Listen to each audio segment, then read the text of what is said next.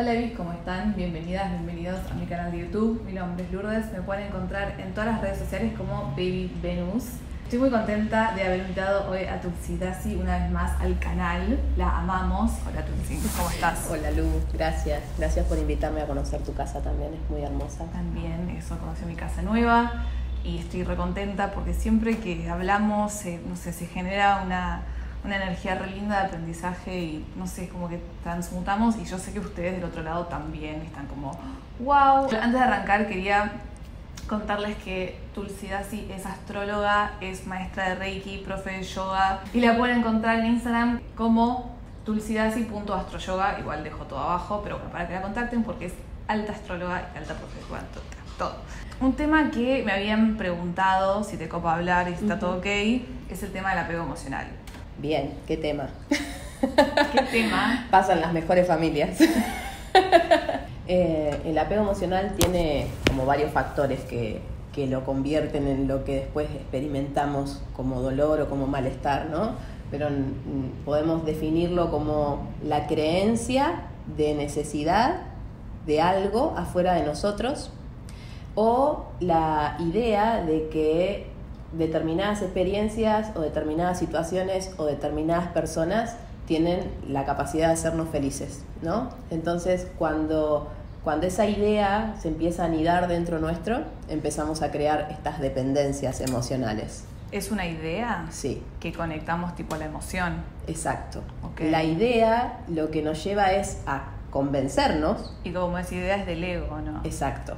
Sí, sí. Este, tipo nada este, genuino. Este video hay que linkearlo con el, con el del ego. porque van terriblemente de la mano y de verdad si, si nos, eh, nos escuchan por primera vez en este video hay uno en el que nos hemos enfocado bastante en explicar qué, qué, es, qué es el ego y de dónde provienen un montón de creencias y demás.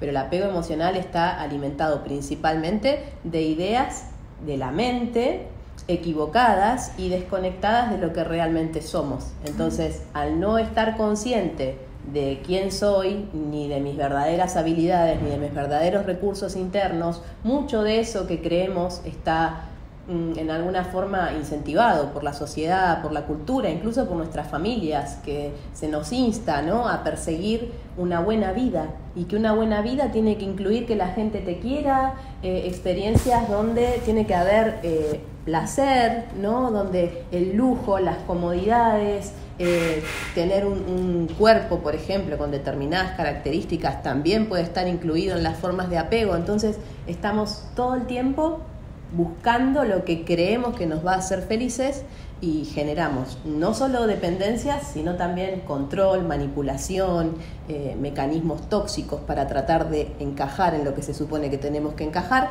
creyendo que hacer eso nos va a sanear del, malestar o del vacío o del, dolor que estemos experimentando. Claro. Pausa, perdón. Sí. Yo me tengo preguntitas. Sí, sí, sí, sí, perfecto. O sea, tenemos el cerebro completamente construido de una forma que nos hace creer que es la única forma de vida, por decirlo así, pero en realidad podemos sentirnos 100% felices y llenos de amor sin nada. Sí, eso es una habilidad natural la alegría o un estado de paz o de armonía, la paz.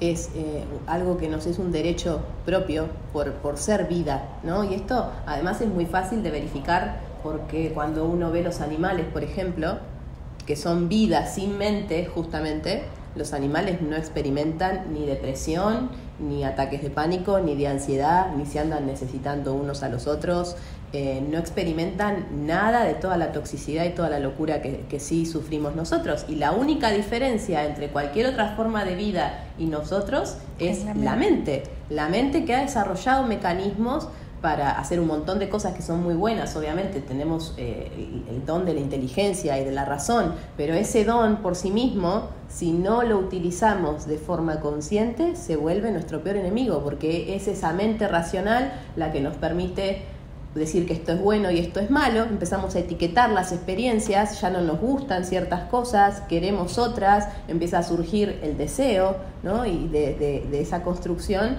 es que después se nos va todo de las manos y, tenemos las realidades que hoy tenemos en donde se normalizan un montón de patrones de comportamientos que no son para nada sanos y que en algún punto los justificamos, ¿no? que eso es lo que, lo que solemos hacer, eh, creer que el otro tiene la culpa porque no hace lo que yo quiero, entonces hasta creemos que es un problema de los demás y que nosotros eh, somos las víctimas de esa situación, ¿no? Siempre eso. Eso sí, es muy, es muy recurrente. Es muy recurrente. La clave de todo esto es entender que cada vez que sentimos dolor por algo que nos falta o por algo que no está pasando como nosotros creemos que tendría que pasar, es porque hay una idea en nuestra mente que está, chocando contra la realidad, ¿no? Entonces, por ejemplo, el sumum del apego emocional creo que se experimenta en las relaciones de pareja.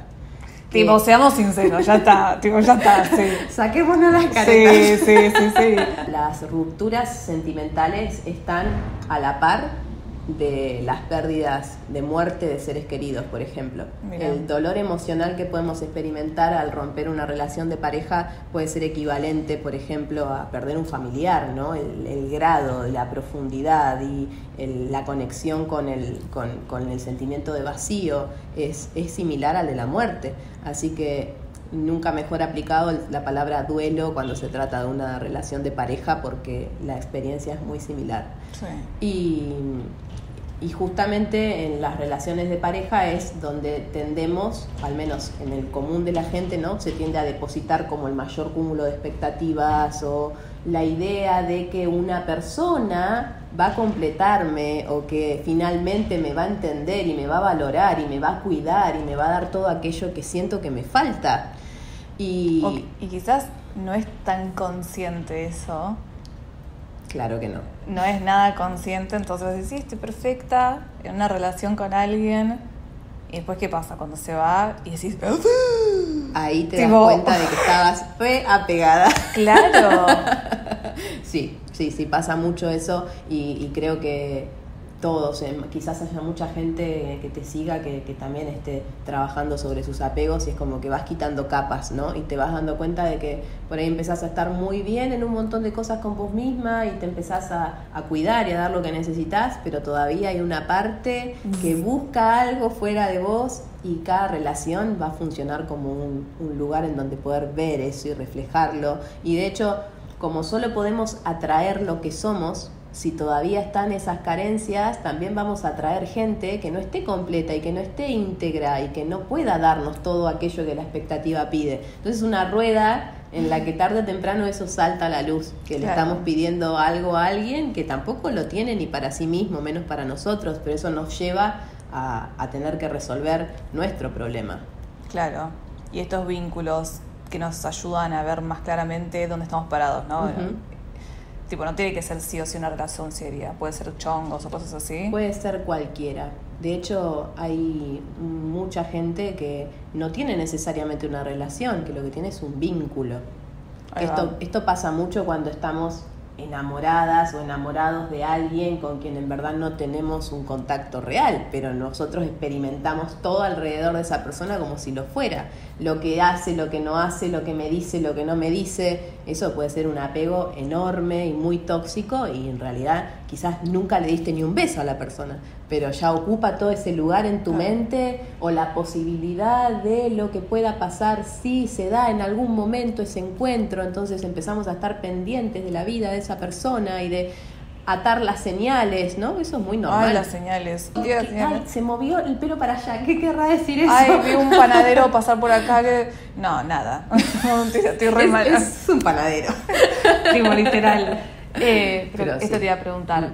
¿qué, o sea, ¿qué es lo que pasa cuando, porque decís, bueno, yo estoy bien y de repente aparece alguien y le tiro toda la bola de responsabilidad? Mm. Y si lo podés reconocer, aunque cueste y no sea una tarea sencilla, es hablar con nosotras mismas, ¿no? Mm. Que hablar significa que algo está observando ese mecanismo, te estás dando cuenta, e, eso es ser consciente de la situación. Quizás a mucha gente que viene trabajando también o que vienen haciendo cosas con vos o conmigo o, en terapia, lo que sea, empieza a surgir esa capacidad de poder eh, reconocer la disfunción y darme cuenta que eso que estoy haciendo no es sano y más allá de que no sea sano, no es real porque no le puedo adjudicar a nadie la responsabilidad de hacerme feliz. Si yo misma no soy capaz de ser feliz por mí misma, ¿cómo puedo pretender que un tercero haga lo que yo no soy capaz de hacer por mí? O sea, es ridículo. Es, absurdo, es absurdo porque le estás dando al otro la responsabilidad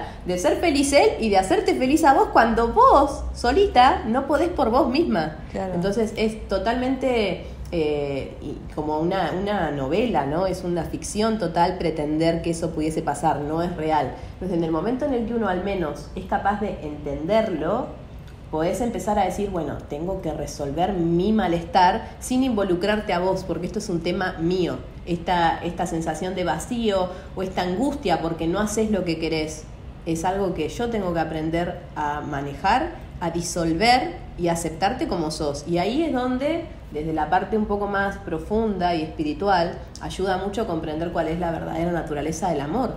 Porque cuando de verdad amamos a alguien, el amor te permite aceptar al otro tal y como es. Y en esa aceptación, todas las expectativas y todos los deseos y todo lo que queremos que hagas para que yo sea feliz, ya no tienen lugar. Si de verdad te amo, respeto que a lo mejor hoy no tengas ganas de verme, porque te amo, lo acepto. Quizás yo quisiera verte, pero si vos no querés, te puedo permitir que no lo hagas porque quiero lo mejor para vos. En ese punto el amor empieza a ser un punto de apoyo para trabajar sobre nuestro ego, que nuestro ego solo ve lo que nosotros queremos, lo que nosotros pensamos que esa persona tendría que hacer si nos ama. Empezamos a salir de ahí y a dar amor nosotros al otro. A medida que nos vamos apoyando en el amor verdadero, sí.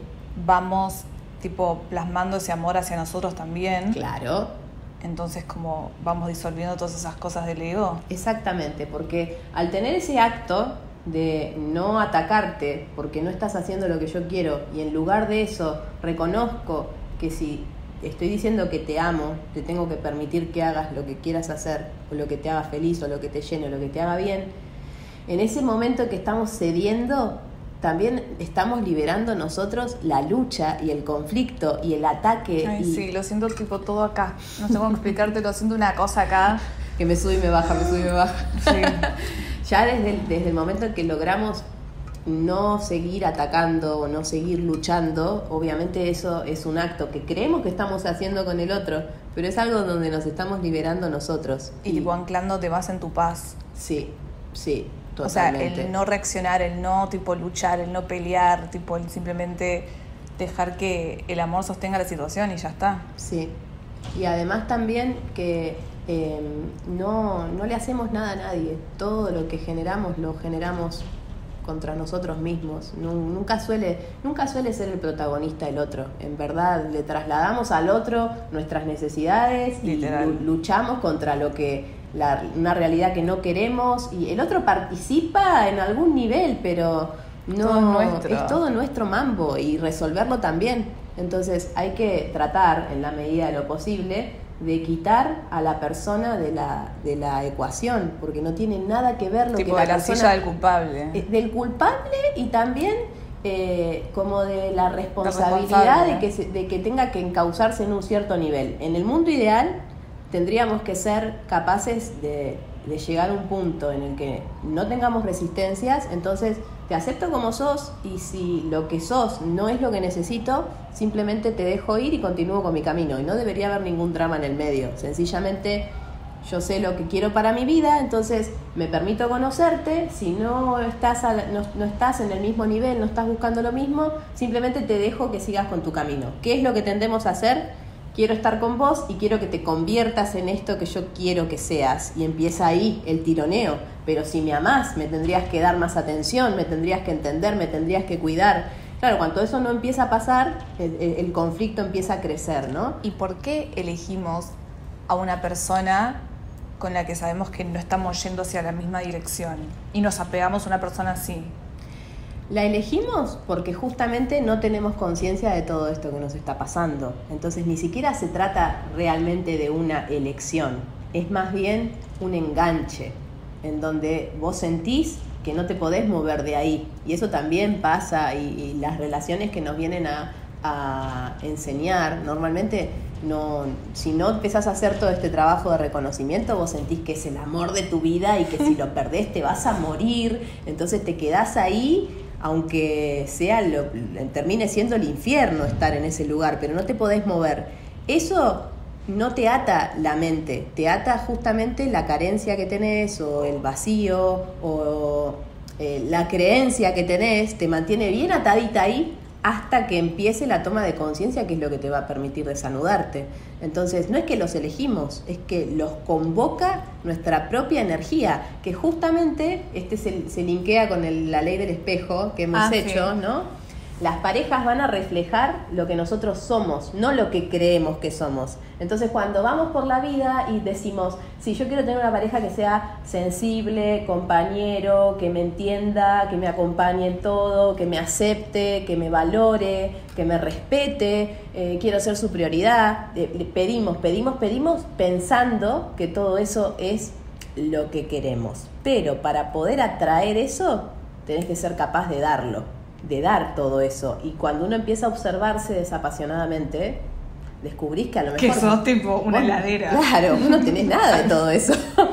No le das nada a nadie, sos egoísta con tu tiempo, con tu energía, no compartís, no te entregás, no te abrís. Entonces atraes todas personas que estén así de cerradas y así de bloqueadas, que no son eh, tu yo idílico romántico de la pareja, son tu yo real, el yo que vive dentro tuyo y que cuando eh, alguien viene y te pide algo y no querés y no te importa y no le das bola a las cosas, ¿no? Entonces es como sale a la luz lo que de verdad tenemos por dentro, nuestro, nuestro verdadero egoísmo, nuestras verdaderas eh, resistencias a la vida y todas las formas en que evitamos la entrega y la apertura. Entonces, claro, los, los espejos que traemos son personas que resuenan con esa sombra, no resuenan con nuestros deseos conscientes. Tengo dos preguntas. Sí mi primera pregunta es, no, es que no, iba a decirte que eso se puede revertir, o sea, no revertir, pero podés como trabajar todas esas cosas que querés a través de una pareja que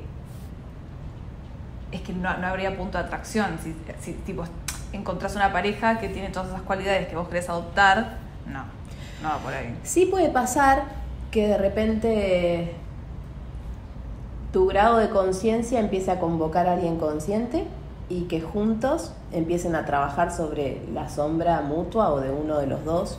Eh, de, hecho, bueno, creo que en algún momento sí llega a ese punto en el que tu propia alma puede atraer a alguien que te pueda enseñar desde el amor y no desde el ego. Tiene que haber un grado de parte nuestra que resuene en ese amor. Si todavía estamos sumergidas en el drama, en la novela, completamente convencidas de que va a venir alguien maravilloso que resuelva el problema, ahí te diría que es prácticamente imposible que se genere esa conexión con alguien consciente, porque ese consciente no se engancha en, en el drama de la inconsciencia y no hay resonancia, e incluso aún más, cuando en nosotros están esas carencias tan grandes, en realidad habla de una incapacidad nuestra para dar y recibir amor, ¿no? Estamos en, esa, en, esta modalidad de que me falta algo, de que hay, tengo miedo a perder. Tenemos un montón de espacio ocupado con un montón de emociones que, que, van en la carencia y que van en la falta y que van en el miedo y que van en el egoísmo, que quiero, quiero, quiero. Entonces, esa vibración resuena con gente que esté en algún punto en el mismo lugar. Y si viene alguien que está en amor, probablemente no sepas cómo manejar eso. O ni lo miremos. Exactamente, pasa, pasa desapercibido y, y, es, suele ser típico que sentimos que estamos muy enamoradas o muy enamorados de alguien que no quiere estar con nosotros, por ejemplo. Sentir que, que, queremos, queremos, que es el amor de mi vida, pero apenas me habla o, o, en algún momento tiene que convertirse en otra persona para ser quien realmente quiero, pero es ese, yo sé que es ese y lo siento y se siente muy intenso, pero si viene una persona real, consciente, con respeto, con amor, decir, ay, este no me gusta, este, este no, no, no, no, no, no, pero es porque realmente la mente consciente dice que queremos eso nuestro mundo interno, que se refleja en las decisiones que tomamos, dice otra cosa. Entonces hay que estar muy atentas porque solemos vivir convencidas de que queremos algo que en realidad no estamos dispuestas a tomar. Si no, lo, lo, tomaríamos de acá que es real, de esta persona que realmente quiere lo mismo que nosotros pero a esa le decimos que no, porque no siento lo mismo que siento por, porque claro, allá es una novela, un culebrón, eso no existe. El ego está tipo bailando allá. Está feliz, se siente vivo, está protagonizando su novela. Entonces, esto que es compartir. Aburrido. Claro, no, esto no me sirve, dice el ego. Esto no es divertido para nada. Yo quiero morirme de amor por vos. A mí también. Esta es la pregunta que te iba a hacer. O sea, cuando nos enganchamos en estas relaciones que son tipo espejo, Sí. el apego es de nosotros hacia la persona. ¿Y por qué a la persona no le pasa hacia nosotros? ¿O hay casos en el que no? Eh, Funciona, funciona como vos sos el centro y las cosas te espejan. No es que tipo es un, un coso recíproco.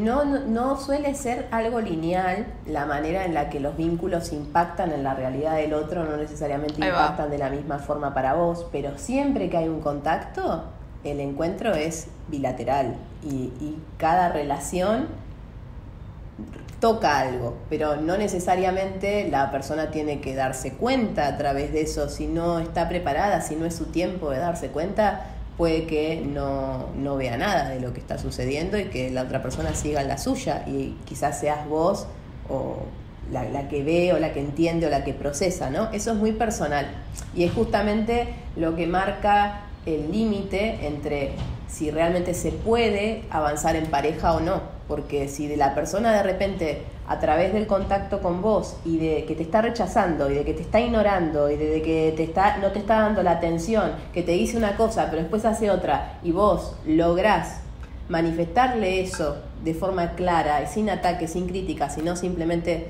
está pasando esto y no me parece sano y la otra persona de repente dice, es verdad, yo podría hacer algo mejor por nuestra relación y, y empieza a querer cambiar, eso puede transformarse en una relación de crecimiento mutuo, puede transformarse en un vínculo que sea sano, Claro, en una pero si no hay relación consciente. conciencia, no. Claro, Si no hay conciencia, todos los juegos, esos, drama y.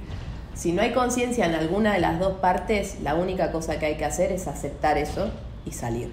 No hay más nada que hacer porque mientras el otro esté inconsciente, le digas lo que le digas, se lo va a tomar como un ataque, como una crítica, Como, como, un que, planteo dramático. Exacto, que la loca sos vos, que resuelve tus temas. Entonces ahí es donde uno ve estos espejos que decís, ellos no se enganchan, ¿no? O ellos no les pasa lo mismo. Es que están muy inconscientes y no reconocen, no, no tienen El contacto. trabajo que hay que hacer. Exacto, y no tienen contacto con sus propias emociones. Están muy convencidos de sus ideas, de cómo se supone que tiene que ser la relación o cómo tiene que ser su pareja, entonces no hay contacto real. Y todo lo que vos le propongas o le cuentes o, o le trates de transmitir, se lo va a tomar como un ataque y como que el problema lo Me tenés estás vos. invadiendo. Exacto, entonces Ah. no es que no es que no se apeguen, sino que es una forma diferente de, De apego. de apego que tiene que ver con la aversión y con el rechazo. Re- me resisto a lo que me mostrás, entonces no. Y, Tipo, te vinculás a través del rechazo. Exactamente. Y el rechazo es En vez de exactamente igual. En vez de indiferencia, en vez de indiferencia. Exactamente. Cuando algo está sanado, no te genera nada, absolutamente nada. Es. mm, Podés bueno. hablar bien, podés, tipo. No Pero sé. cuando la, te sentís atacado por lo que te está diciendo el otro, eh, esa persona en aversión también está en una forma de apego. Una forma de apego que se llama apego negativo. Apego negativo. Anoten. Si hay apego negativo, tampoco sos libre. Entonces, Claro. por más de que no, visto de afuera, pareciera Y- que una de las partes está más enganchada, Repasa la con, otra también. con los chongos tóxicos, ¿viste? Re. que hay un apego negativo ahí que yo a veces, o sea, cuando veo situaciones mismo que me han pasado a mí, que es tipo un desbalance, pero en realidad está balanceado. Claro, está compensado. Claro, tipo, vos das tanto y el otro tipo está tan negativo, o sea, está tan en falta, ¿eso va? Sí, sí, no? se compensa. Sí. Sí, sí, pero que si hay, si hay, si, si está esa forma de apego eh, y del otro lado hay algo mínimo que lo sostenga, el otro también está implicado, solo que a lo mejor no, no es su tiempo de verlo, ¿no? Mm. Entonces la única solución es, es salir de ahí. Wow. Y bueno, cuando estamos transitando el apego emocional, que esto te lo pregunté hoy, Los estados como de incomodidad, ¿no? Es Con nuestra soledad, es como, sería mejor si estuviese pasando otra cosa o si estuviese con alguien o si alguien me estuviese hablando. algo, ¿no? algo ahí, Mm. tipo una varita mágica ahí, en vez de poder estar, estoy bien, tipo, estoy acá, estoy presente. Claro, eh, se trata de enraizar en ese, en ese lugar y de animarse a atravesar ese aburrimiento hasta transmutarlo en energía disponible que la podamos usar para algo, para nosotras mismas. sea, por ejemplo, como hablábamos hoy, ocuparnos un poco más de nuestra alimentación, por ejemplo, de, cosas que tienen que ver con nuestro bienestar, que creemos que se resolverían si ese aburrimiento no estara y yo estuviese acá divertida con alguien. Pero hacer eso nos ata a que tenga que pasar siempre eso y si no, vos tenés un montón de puntos en tu vida que a lo mejor no estás atendiendo y que tratás de huir de lo que tenés que atender en divertirte a través del contacto con alguien, pero eso no te lleva a ningún lado, al contrario, te mantiene estancada ahí. O sea, hablando concretamente, cuando vienen estos momentos, ¿no? Porque tenemos momentos sí, para este apego. Sí tipo literalmente sentarse y transitar, porque yo lo siento muy en el cuerpo, por ejemplo. Sí, yo también. Tipo dejar que pase, sí, ¿viste? Dejar que pase y transitar y se va transmutando como la energía. Exactamente.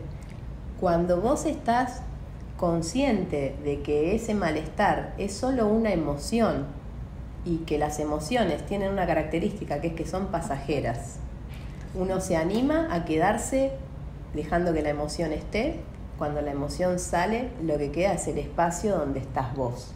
Entonces, a veces esa emoción puede ser muy grande, puede ser hasta muy violenta o tener mucha cantidad de esa emoción, entonces vos decís, bueno, pero estoy hace meses con esto. Bueno, hay que animarse a enfrentar ese monstruo de malestar porque ese es el problema por el que seguimos buscando afuera de nosotros la solución. Y en verdad, hasta que no hagas ese trabajo de quemar hasta la última capa de tu aburrimiento, que no es aburrimiento, suele ser una amalgama de otras cosas, ansiedad, eh, vacío, sentimiento de angustia, que se, se hace todo en un cúmulo en el que no quiero estar acá porque está todo esto que estoy sintiendo. Entonces busco una experiencia que me saque. Pero al hacer eso, evitamos la confrontación con ese malestar y te sigue esperando ahí hasta que se corra la pieza que pusiste y otra vez se te corra la distracción y vuelve. Y vuelve. Porque nos sentimos tan vacíos, tan vacías cuando hacemos estas cosas, ¿no? O salimos o nos vemos con distintas personas o lo que sea, después volvés a tu casa y te querés matar. Exacto, porque es una solución transitoria. Si de verdad pretendemos estabilidad emocional, paz o por lo menos un, estado de, eh, de armonía o de aceptación de nosotros mismos, tenemos que enfrentar esas cosas que son como demonios que habitan dentro nuestro y de verdad es así, es una batalla contra esos demonios internos y nuestra alma, que son todas nuestras cualidades y nuestro verdadero potencial, tiene que decirle, bueno, no, vos no, no, no, sos más fuerte que yo. No vas a ser tan grande. No, exacto. Y animarse a gestionar eso y que a medida que se libera la emoción, ir llenándonos de nosotras mismas y de cosas que de verdad nos enriquezcan y de nutrirnos de sabiduría y de hacer actividades que nos hagan bien, cuidar nuestro cuerpo, cuidar nuestra alimentación, poder, poder ser realmente plenos en nosotros mismos sin necesitar de nadie. Cuando lleguemos a ese estado es que esa misma vibración va a atraer a alguien que paraíso esté en igual. La tierra. claro. Va a ser el paraíso en la tierra dos personas conscientes ya son felices, comparten su felicidad. Pero genuinamente, tipo, es que no sé si en algún momento yo vi alguna pareja así o algo así, no sé si conozco. Sí, hay, hay, hay, hay, yo conozco, conozco y es maravilloso verlo. Sí, ¿no? Sí, sí, sí, sí. Pero primero tiene que haber este registro de que no te necesito, de que simplemente te elijo para caminar juntos. Y si en algún momento alguno de los dos deja de elegirlo, bueno, fue una, una pena que se rompa porque obviamente por ejemplo, desarmar una pareja que es linda por la razón que sea, va a doler, o sea, que ser consciente no te exime de tener que procesar ciertas cosas, pero no caes en el drama ni en el sentir que por no estar con esa persona se acaba tu vida o que ahora todo es un infierno, que es lo que normalmente pasa desde la modalidad del ego, ¿no? Entonces hasta los cortes o las rupturas son mucho más, más armoniosas y, y se prioriza lo que sea bueno para los dos no el capricho de alguno o el, drama de alguno. Es verdad. Pero sí, esa es la única forma de de verdad llegar a un punto donde podamos realmente ser dos en plenitud y desde esa plenitud, bueno, construir proyectos o, caminar a la par y e impulsarnos a seguir mejorando, porque de verdad no necesito que lo hagas por mí, lo quiero que lo hagas por vos. Mm. Entonces, no hay ningún tipo de, de necesidad ni de, ni de deseo egoísta, entonces es muy sano todo y constructivo. Mm. Y aspiramos a eso, o sea, mucho trabajo, mucho atravesar esto, justo los momentos tipo turbulentos, o sea, no, hay, no hay que escapar, no hay escape. No. Si escapás vas a postergar, tipo, que llegues a ese nivel. No hay a dónde escapar y además eh, la vida se emperra en que resolvamos lo que tengamos que resolver. Entonces, cuando te tratás de distraer, te vuelve a traer algo exactamente igual para que te des cuenta que seguís en el mismo punto. Que no, no, no depende de cambiar una ficha externa, Todo depende. adentro. Todo, todo es interno, todo. Es interno. Por eso no tiene ningún sentido pedirle nada al otro ni tratar de traccionar en el vínculo de turno, porque indistintamente de lo que el otro haga, la capacidad de aceptar es, es algo que tenemos que entrenar nosotros con nosotros mismos. O sea, todo lo que vos querés sentir y cómo te querés sentir está todo disponible dentro tuyo. Sí, 100%. Y es una elección, es algo que tenemos que tomar. Si no lo tomamos, no hay forma de que alguien tome esa decisión por nosotros. Claro. Y después la decisión es tomar acciones que se alineen a esa decisión. Exacto. En tu día a día, digo. Claro. Y es que además también eh, es- esta fantasía de que si alguien se comportase diferente sería mejor, ¿no? Que es lo que suele andar detrás, como diciendo, bueno, esto no funciona porque vos sos el problema y porque vos haces esto y porque vos no me mirás o porque vos no te comportás como te tenés que comportar.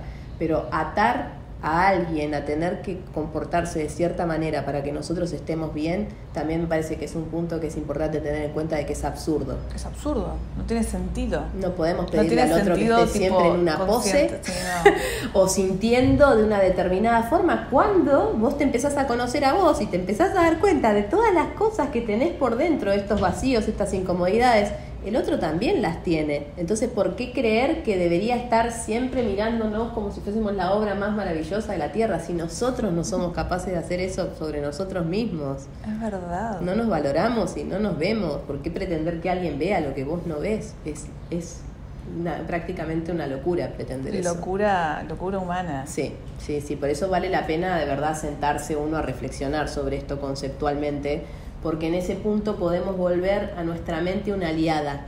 Si la mente no se entera de toda esta locura y disfunción que tratamos de manifestar, no hay manera de salir. O sea que más allá de que es un proceso donde el alma se despierta, es muy importante la reflexión, el, el- el entender que estas cosas no son saludables y que estamos alimentando algo que es enfermizo, eh, ayuda muchísimo. O sea que escuchar este tipo de contenido, eh, procesarlo conceptualmente, generar un campo de pensamientos más armonioso, decir, ok, no lo siento, no me siento feliz conmigo misma, pero entiendo que debería poder, ¿no? Como que suene sensato.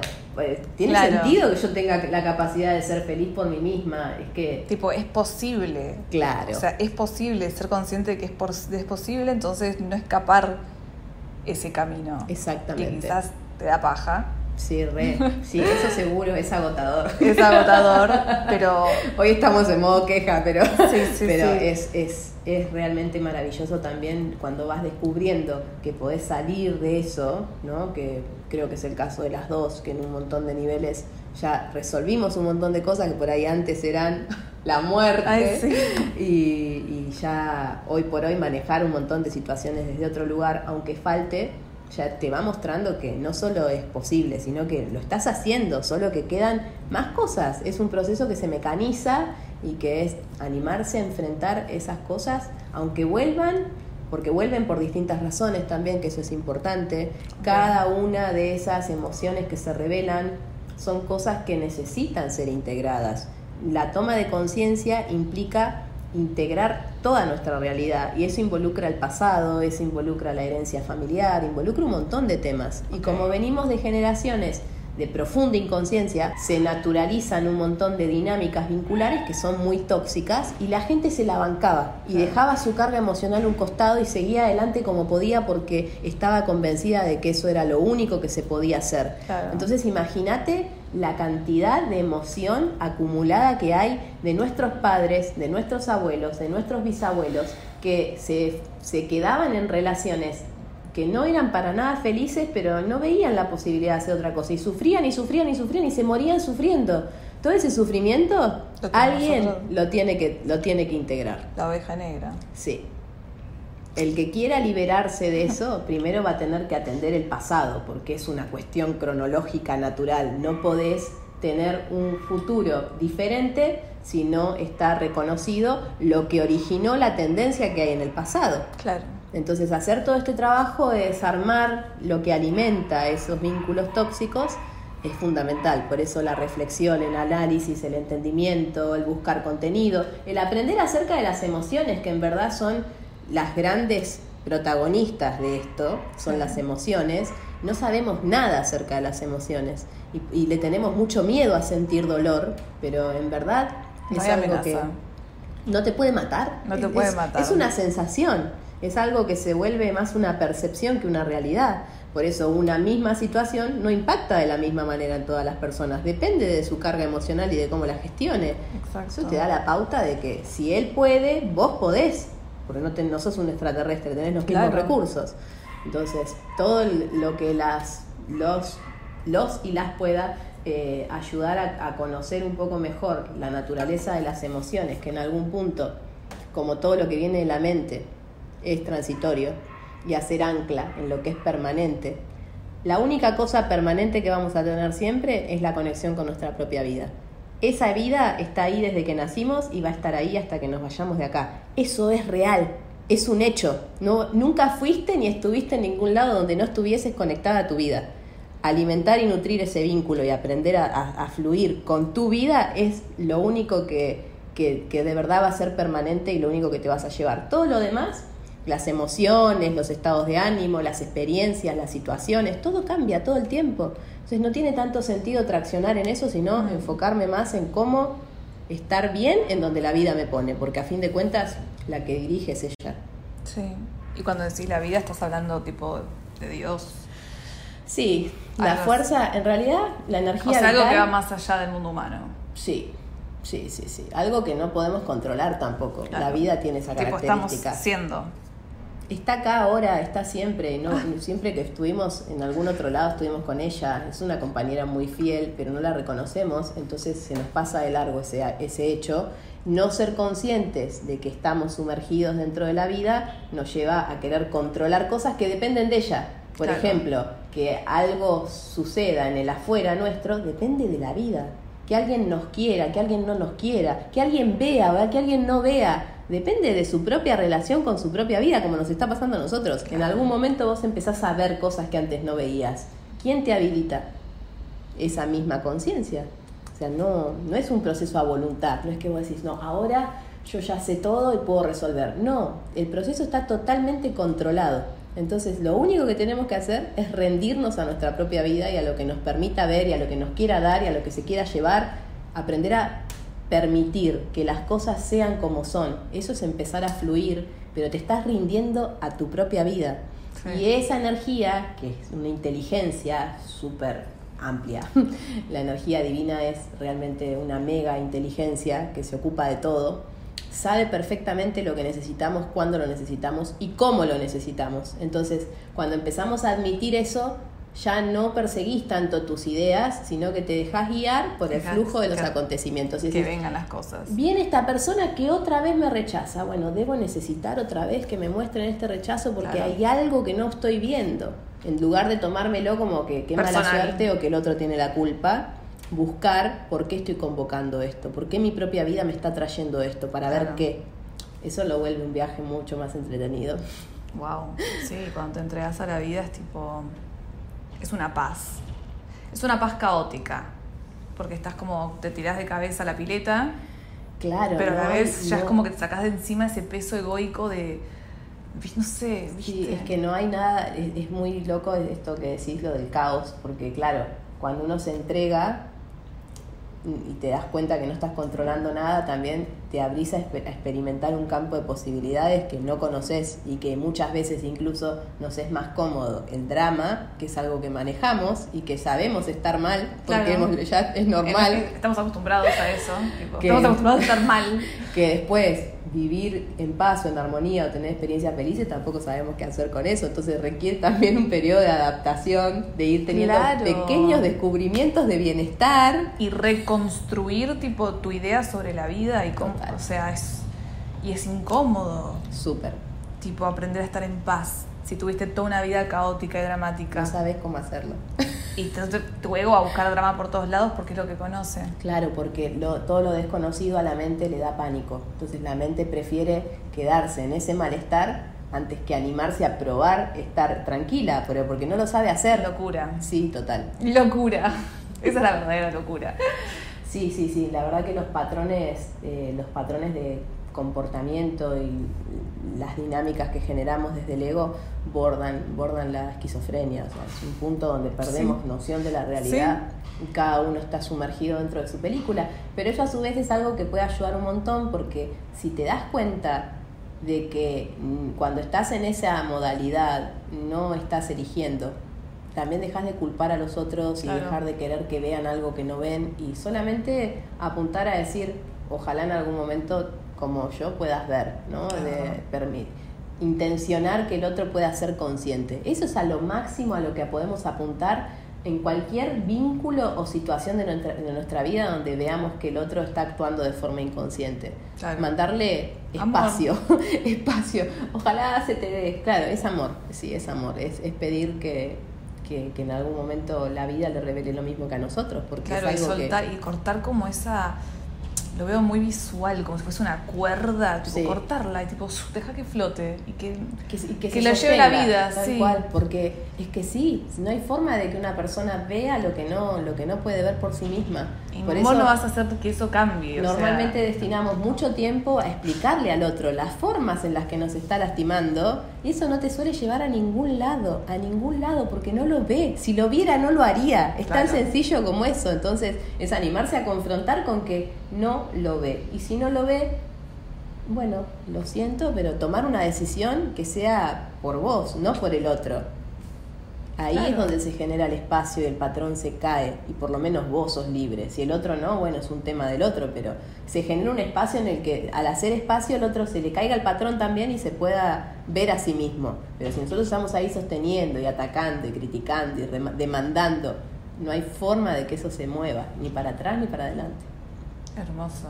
Mm. Y ahí, cuando reconoces qué es lo que realmente querés para vos y tu vida, y te animás a tomar una decisión, sí, final feliz para el alma. Quizás el ego esté medio encaprichado todavía, pero final feliz. Sí, sí, sí, aparte que eso es la clave de que se pueda transformar la situación.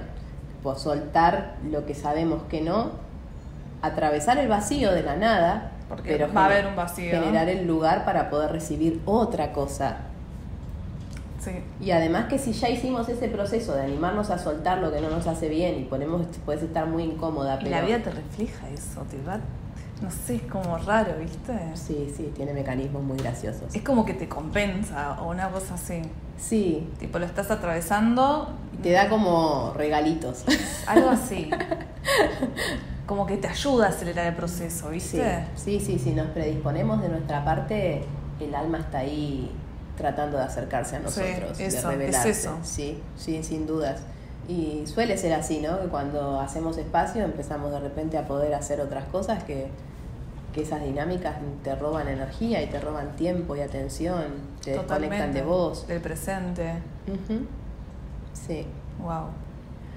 Pero bueno, hay que ponerse manos a la obra también para, para tratar de observar estas cosas. Lleva tiempo, yo creo eso es lo que estoy tratando de transmitir, que a veces por ahí uno quisiera tener una solución mágica, ¿no? Decir, bueno, con esto lo resuelvo. No, es un trabajo muy artesanal. De Tenés que estar ahí bancándotela. Sí, y buscar ayuda también me parece que es un elemento clave. Mm. Para algo están las herramientas también y el universo nos brinda un montón de recursos diferentes porque también no todos necesitamos lo mismo como para poder abordar esa tarea y empezar a conocernos y empezar a saber quiénes somos realmente, cuál es nuestro propósito para enraizar primero en nosotros y después construir hacia los demás. Y tratamos de evitar eso y creer que el otro va a ser la clave para y no suele ser en ese orden. Basta ese discurso, basta. No, así que los insto a todos los que estén resonando con esto a que a que busquen, porque hay, hay un montón de cosas que, que los pueden ayudar a, a, transitar mucho mejor este proceso cuando es también en, en, un marco donde sos entendida y donde sos comprendida y donde,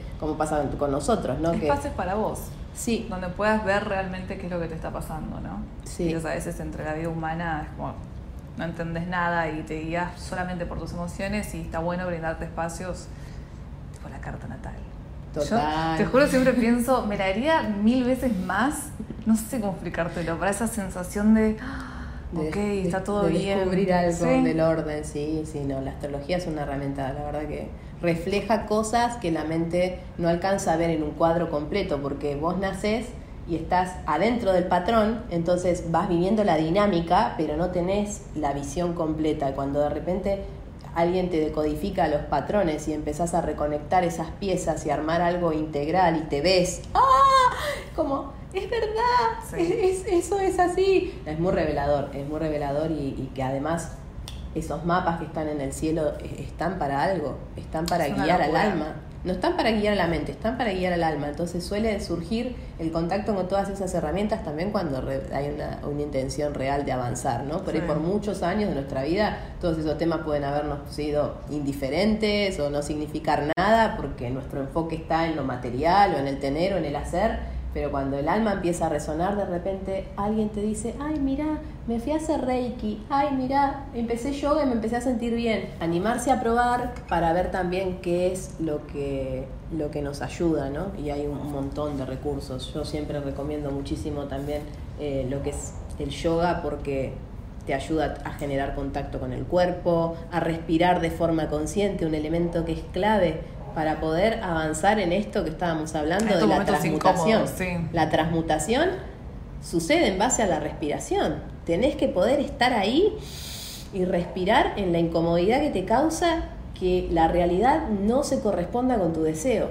y poder decir, puedo respirar en esto, voy a poder seguir viviendo en esto y dejarlo pasar y ah, dejar que eso se corra, ¿no? Oh, si no respiras conscientemente, te aseguro que hacer eso es muy complicado, muy complicado. Entonces, el yoga te permite adentrarte a eso desde un lugar que lo permitís y que lo, lo, lo haces de forma consciente para entrenarlo y que cuando venga la tarea sepas estar en tu cuerpo, sepas reconocer dónde tenés alojadas las emociones.